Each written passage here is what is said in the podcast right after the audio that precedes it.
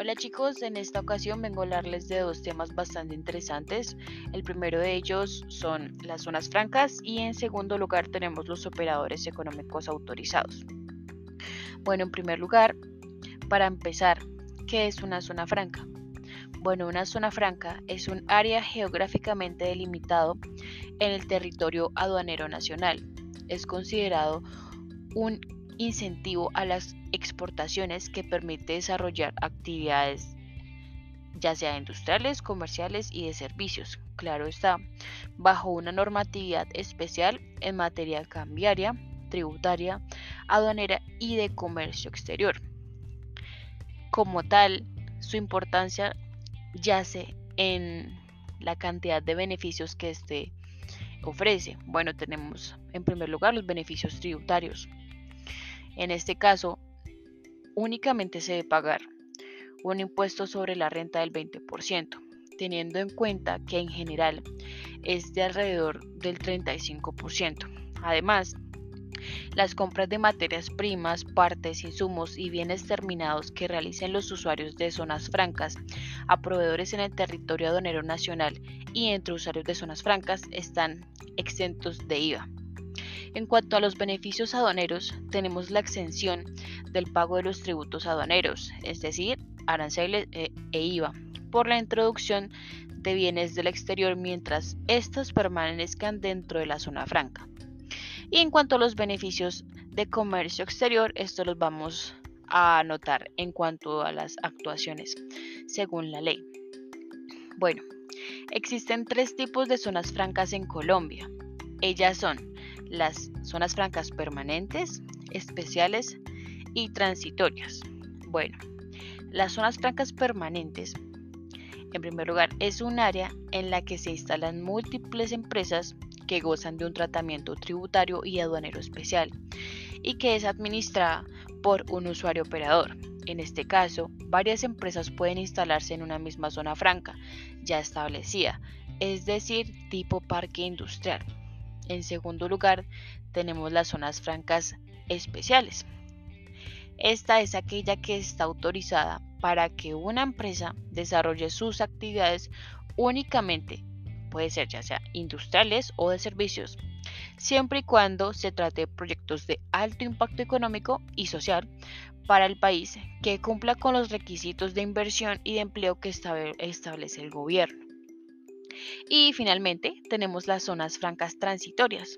Estas se caracterizan por ser aquellos terrenos donde se celebran ferias, exposiciones, congresos y seminarios de carácter internacional temporales. Esta parte es muy importante, temporales con el fin de permitir el ingreso de mercancías procedentes del exterior libres de aranceles e IVA.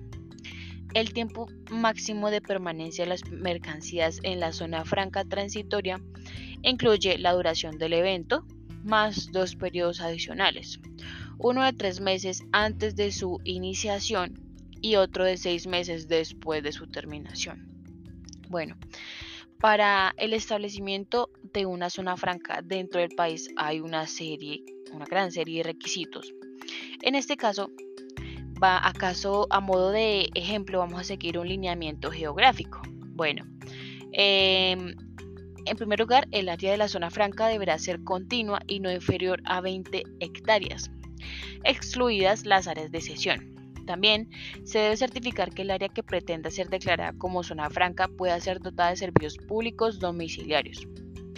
Asimismo, debe contar con un área mínima de 150 metros cuadrados para las oficinas donde se instalarán las entidades de control y con un área mínima de 1.500 metros cuadrados para la aforo, la inspección aduanera y, claro, la vigilancia de las actividades propias de la zona franca, entre otros requisitos. Bueno, una zona franca tiene una serie de actuaciones. Vamos a regirnos según, en este caso se rige según el decreto 1165 de 2019. En primera instancia, cuando las operaciones comerciales son realizadas desde el resto del mundo con destino a las zonas francas colombianas, no se considera una importación legalmente, claro. En el caso contrario, es decir, cuando las operaciones de zonas francas se realizan con destino al resto del mundo, se considera una exportación. Sin embargo, en este caso, como beneficio claro, no requieren el diligenciamiento de la solicitud de autorización de embarque ni de la declaración de exportación.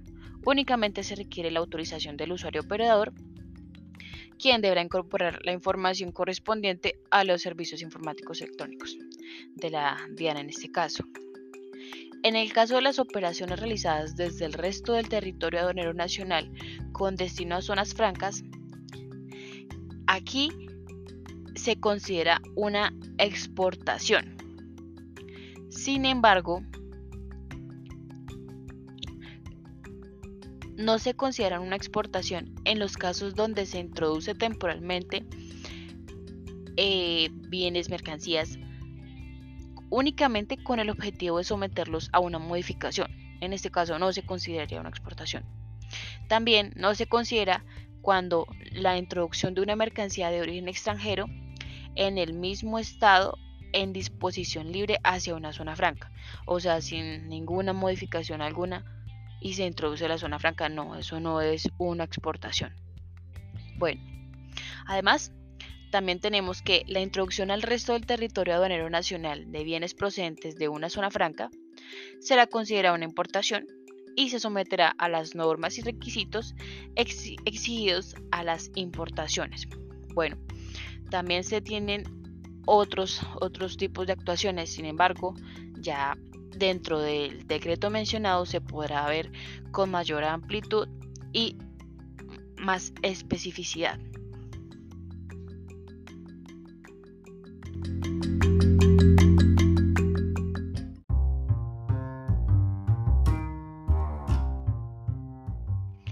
Bueno, continuando con el tema de las zonas francas, al establecer este tipo de figura, se contraen una serie de obligaciones y responsabilidades, el cual, según el decreto mencionado, se divide en dos. Los, las obligaciones de los operadores de las zonas francas y las obligaciones de los usuarios industriales. Bueno, en cuanto a los operadores, tenemos el autorizar el ingreso a la zona franca de mercancías consignadas o endosadas en el documento de transporte a un usuario de dicha zona también el autorizar el ingreso a los recintos de la zona franca desde el resto del territorio aduanero nacional de mercancías en libre disposición o con disposición restringida de conformidad a la ley. Asimismo, también tenemos el autorizar la salida, es decir, en caso contrario, de mercancías de la zona franca hacia el resto del territorio aduanero nacional, cumpliendo también con la ley. Y en tercer lugar tenemos el autorizar la salida de mercancías con destino al exterior con el cumplimiento de los requisitos y como mencionamos anteriormente con base a los establecido en las normas aduaneras. Bueno, por otro lado tenemos los usuarios industriales de bienes, industriales de servicios y comerciales de zonas francas. Ellos tienen las siguientes obligaciones permitir las labores de control de inventarios, llevar los registros de la entrada y salida de bienes conforme a las condiciones establecidas, observar las medidas que la autoridad aduanera señale para asegurar pues, el debido cumplimiento de las disposiciones aduaneras y obtener la autorización del usuario operador para la debida autorización, la debida realización de cualquier operación que así lo requiera. Bueno, estos usuarios de las zonas francas tienen una serie de garantías, o mejor dicho, tienen que realizar o efectuar una serie de garantías. En cuanto a los usuarios operadores, el usuario operador, este, tras ejecutar el acto administrativo que declara la existencia de la zona franca, se tiene máximo un mes para constituir y entregar una garantía global a la DIAN por 100.000 unidades de valor tributario, con el objetivo de asegurarle el pago de responsabilidades e incumplimiento de obligaciones, es decir, tributos aduaneros, sanciones, intereses, etc. Si se acepta dicha garantía, la DIAN otorgará su respectivo código de identificación de la zona franca. Bueno, en el caso en el que el usuario operador no la presente, entonces la autorización del usuario operador y la declaratoria de la existencia de la zona franca quedará sin efecto. La DIAN le notificará al Ministerio de Comercio, Industria y Turismo y asimismo le notificará al usuario. Bueno, en caso tal de que si en vez de que no se presente, sino más bien se venza, se venza dicha garantía. Si se está renovando la garantía y se vence, el registro aduanero como zona el, como zona franca y la calidad de usuario aduanero del usuario operador quedarán suspendidos sin poder ejercer actividades. En cambio, si simplemente se venció y el usuario operador no la renovó, es decir, si se venció la garantía, quedarán sin efecto la calidad de usuario aduanero del usuario operador y el registro aduanero como zona franca. Por último, en, en este caso, cuando se lleva a cabo dicha renovación, se debe presentar la renovación máximo dos meses antes de su vencimiento a la DIAN y esta tiene dos meses para responder. Bueno, eh, además, si el usuario operador administra varias zonas francas, este puede hacer lo siguiente para, realizar la cuestión de la garantía. Simplemente es multiplicar 100.000 unidades de valor tributario, claro, por la cantidad de, de zonas francas que tenga a su cargo. En cuanto al, a los importadores o declarantes, estos deben presentar otras garantías específicas adicionales. En el caso del usuario administrador, tras ejecutar el acto administrativo que declara la existencia de la zona franca transitoria, en este caso, es algo importante de la zona franca transitoria, se tiene máximo un mes para constituir una garantía por un valor ya no de 100.000, sino de 5.000 unidades de valor tributario, con el objetivo eh, de asegurar ya sea alguna las, las mencionadas anteriormente. Están exentos los eventos que solo involucren material publicitario o naturaleza académica. Si en caso tal eh, se llega al caso de subsanar, se tiene un mes a partir del acuse de recibo, acuse de recibo de requerimiento para corregirlo y la DIAN tiene un mes más para pronunciarse.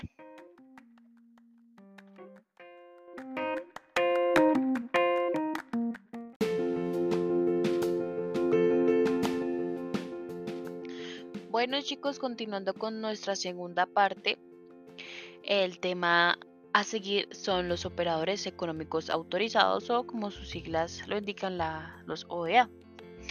Estos son una iniciativa de control aduanero internacional liderada por la Organización Mundial de Aduanas, que tiene como pilares esenciales un comercio ágil, transparente y seguro. Un operador económico autorizado es una acreditación dada por la autoridad aduanera a las empresas que cumplen con todos los requisitos en materia de seguridad y tienen un historial satisfactorio en cuanto a obligaciones aduaneras y fiscales. La autorización, que es otorgada en este caso principalmente por la DIAN o también por la Dirección de Antinarcóticos de la Policía Nacional, el INVIMA, el ICA, entre otras autoridades, garantiza que las empresas cuenten con los lineamientos propuestos por la Organización Mundial de Aduanas.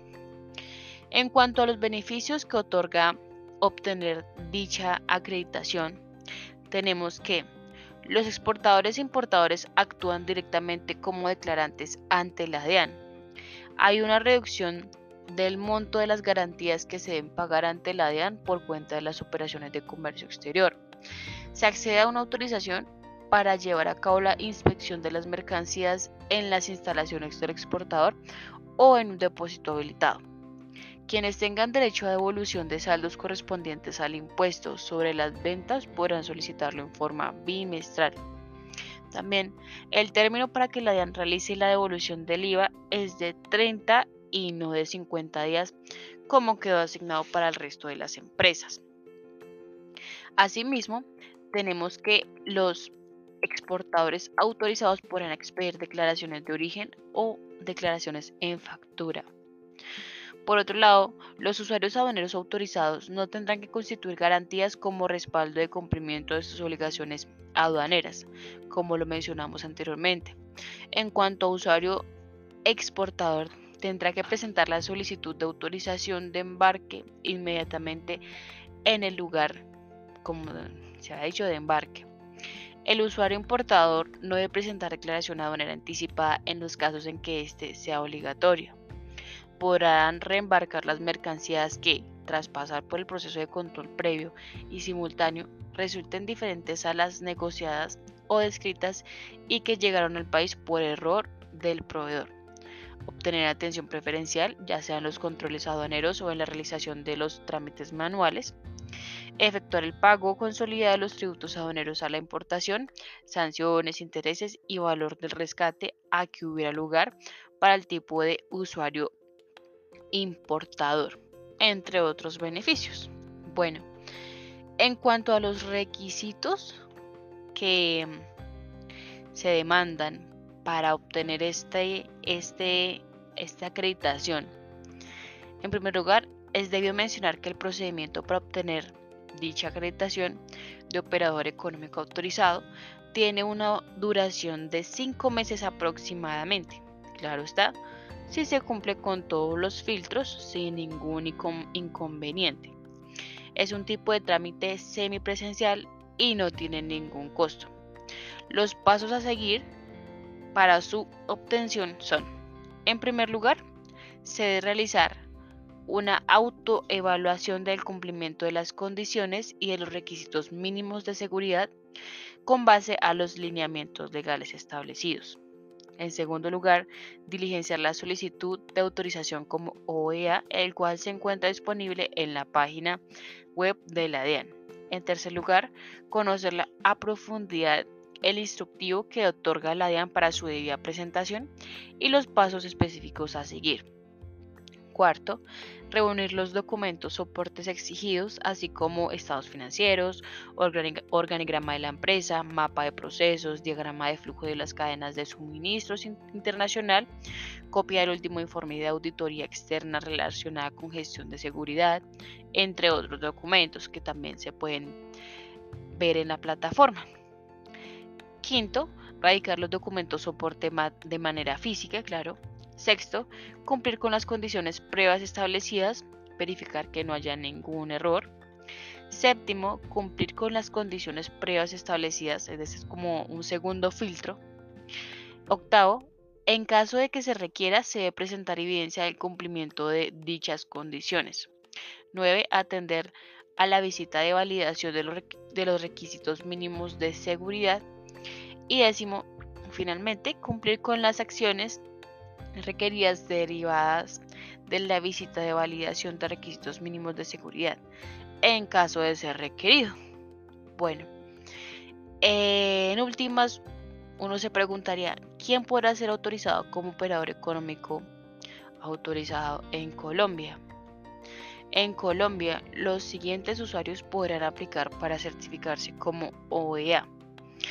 Entre ellos tenemos las agencias de aduanas, agentes de carga internacional, agente marítimo, aeropuerto, comercializadoras internacionales, depósitos públicos, depósitos privados, exportador, importador, intermediarios de tráfico postal y envíos urgentes, operador portuario y operador aeroportuario, titular de puertos y muelles de servicios públicos, transportador aéreo, transportador marítimo, transportador terrestre de tránsito aduanero nacional y usuario operador de zona franca. Eso es todo por el día de hoy. Muchas gracias.